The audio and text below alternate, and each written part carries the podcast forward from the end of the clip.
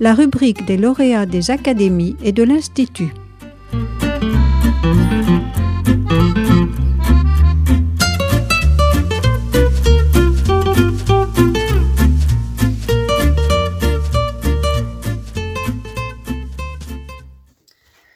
L'imprimerie est souvent présentée comme l'un des tournants majeurs de l'histoire européenne. Les changements qu'elle a provoqués dans les décennies et les siècles qui ont suivi sont fondamentaux, mais ces transformations se sont faites sur le temps long, dans un contexte économique et social qu'il faut essayer de comprendre. Comment se fait-il qu'une industrie se développe aussi rapidement et dans tout le continent? Dans la Venise des livres, je prends l'exemple de Venise pour essayer de comprendre comment cette technique s'ancre dans la société et comment la ville de Venise devient un véritable creuset pour son développement. L'imprimerie européenne est inventée par Gutenberg, en Allemagne, au milieu du XVe siècle, mais elle se diffuse largement et très rapidement en Europe. La première région en dehors de l'Allemagne à avoir des presses est l'Italie, d'abord dans la région de Rome. Puis, Johann de Spier, un imprimeur allemand, imprime le premier livre vénitien en 1469, et la ville devient très rapidement le plus grand pôle producteur de livres en Europe. Venise accueille donc la naissance d'une véritable industrie. C'est un milieu entièrement nouveau, qui ne s'appuie pas sur les copistes préexistants, qui ne s'intègre pas dans les corporations de métiers artisanaux qui sont très développées à Venise.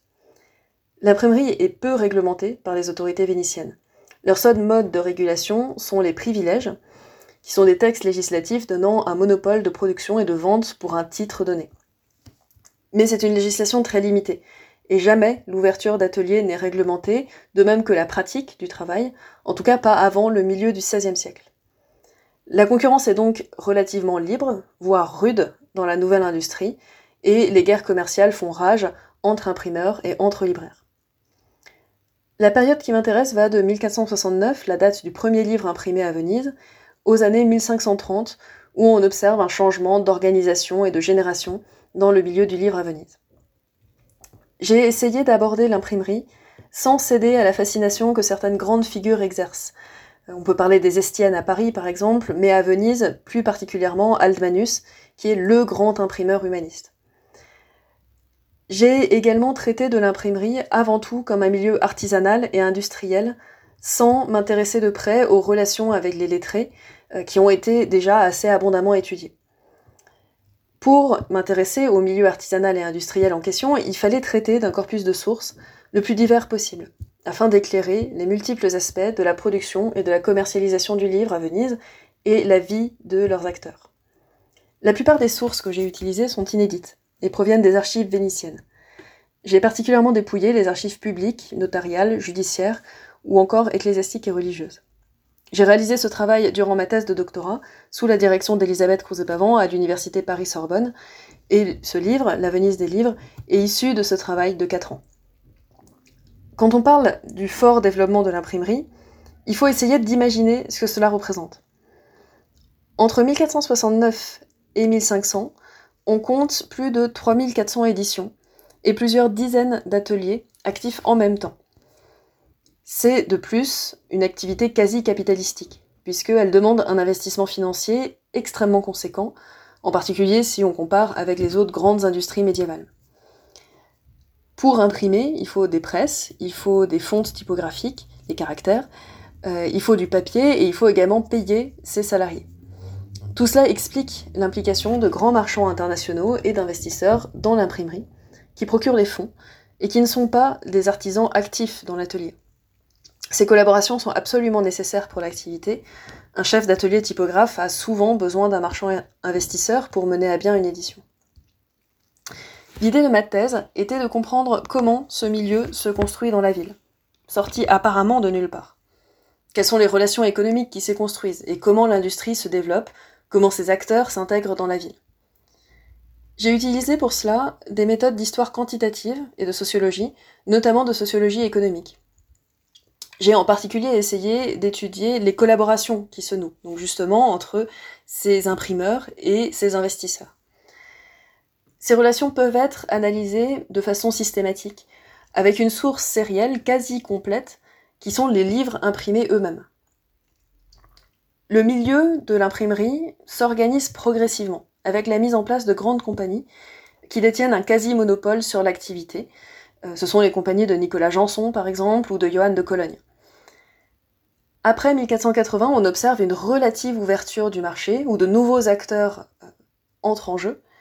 Ceci étant dit, une oligarchie euh, d'imprimeurs et, et de libraires, très actifs et très puissants économiquement, se met rapidement en place. On trouve en particulier quelques grands libraires qui concentrent entre leurs mains un très grand nombre de collaborations avec des imprimeurs de plus petit calibre. Au cours des dernières années du XVe siècle et dans les 30 premières années du XVIe siècle, se forment progressivement des ensembles d'associations qui pèsent de façon importante sur le marché du livre et qui renforcent la position sur le marché de certains individus. À travers un processus cumulatif et des investissements fructueux, certains sont parvenus à rassembler autour d'eux un très grand nombre de collaborateurs dont ils dirigent de facto les activités en leur procurant les fonds nécessaires pour leurs éditions. Non seulement on observe des changements dans l'organisation interne à Venise, mais ce monde du livre est également de plus en plus fermement mis en réseau avec d'autres villes européennes. Le développement des filiales est un phénomène diffusé pour les grandes compagnies typographiques à partir du premier tiers du XVIe siècle et qui se développe par la suite dans le courant du XVIe siècle. Comme l'a bien montré l'historienne italienne Angela Nuovo, ce phénomène d'ubiquité territoriale, pour reprendre l'expression qu'elle utilise, permet aux éditeurs de mieux répondre aux attentes du public, ainsi que d'étendre leur réseau commercial, qui, au lieu d'être centralisé sur un pôle, devient polycentrique, et atteint plus facilement certaines régions pour la distribution des livres produits. Venise est l'un des pôles majeurs de développement de ce nouveau modèle économique. Ceci étant, il n'est pas possible d'étudier l'imprimerie vénitienne seulement du point de vue des relations économiques. J'ai également cherché à mettre en lumière les interactions sociales qui nourrissent ou découlent de la constitution de cette nouvelle industrie. Les inégalités économiques et sociales sont particulièrement fortes au sein de ce milieu, de l'ouvrier peu qualifié au libraire très en vue, en passant par l'imprimeur à court d'argent, euh, jusqu'au marchand d'envergure internationale. Mais en étudiant les relations sociales et les discours produits sur l'imprimerie, ou par les acteurs de l'imprimerie, il me semble qu'on peut parler de professionnalisation pour une élite de personnes qui finit par former une communauté cohérente. Ces personnes ont une sociabilité commune, participent par exemple ensemble à des confréries prestigieuses, ils ont aussi des liens personnels importants entre eux. Ils sont exécuteurs testamentaires les uns des autres, ils se donnent procuration entre eux. Et surtout, ces familles sont liées par des mariages extrêmement endogames. On retrouve ainsi euh, ces grandes familles d'imprimeurs et d'éditeurs et de libraires qui se marient avec euh, la fille des uns et des autres euh, et qui finissent par former cette communauté interpersonnelle liée par des intérêts communs. Et c'est au sein de cette communauté qu'on trouve en particulier des figures de femmes gestionnaires de la fortune de leur famille et des alliances de leur famille, alors même que ces femmes n'impriment pratiquement jamais sous leur nom propre à Venise. Je souhaiterais également aborder un thème qui a traversé ma thèse et qui traverse le livre qui est tiré de cette thèse, un thème qui me semble fondamental aussi bien pour comprendre l'imprimerie au XVe et au XVIe siècle que pour interroger notre propre société contemporaine. Il s'agit de la place des étrangers dans cette nouvelle industrie.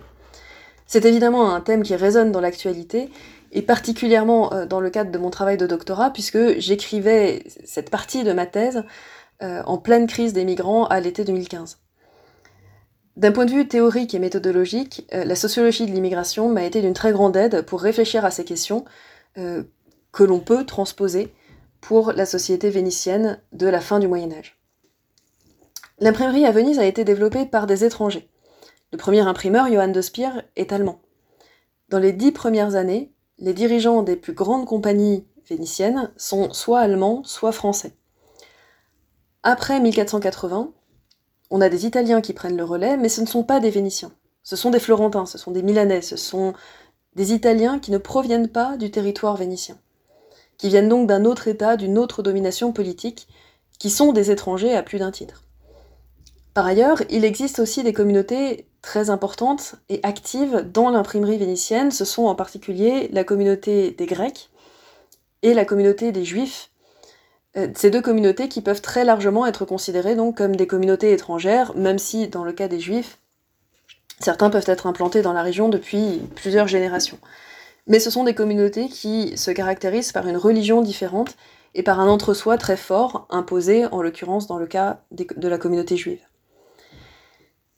L'imprimerie vénitienne a bénéficié de cet apport humain facilité, par exemple, par les relations entre les villes allemandes et Venise, euh, facilité aussi par les réseaux personnels que les premiers imprimeurs et marchands de livres ont conservés avec les villes allemandes ou leurs villes d'origine, ce qui a aussi permis d'élargir la diffusion des livres.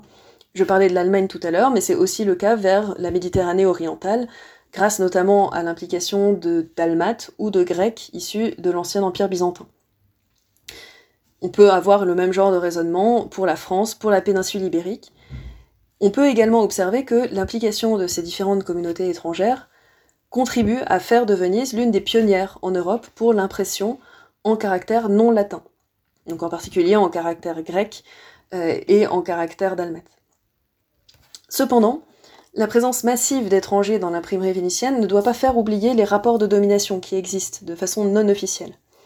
Ils sont plus difficiles à repérer, parce qu'ils sont plus implicites. Mais on les observe dans la pratique du métier. Les non-italiens ont moins de chances d'obtenir un privilège d'imprimerie.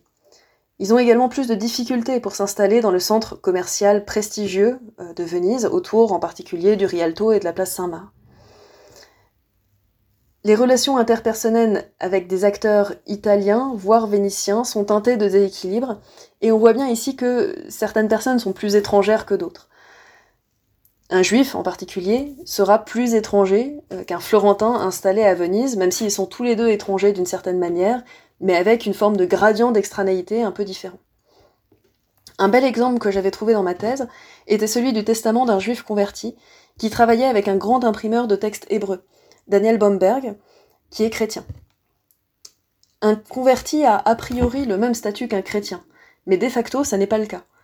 Daniel Bomberg, le patron, était aussi en, pratique le patron de la famille de juifs convertis dans tous les sens du terme.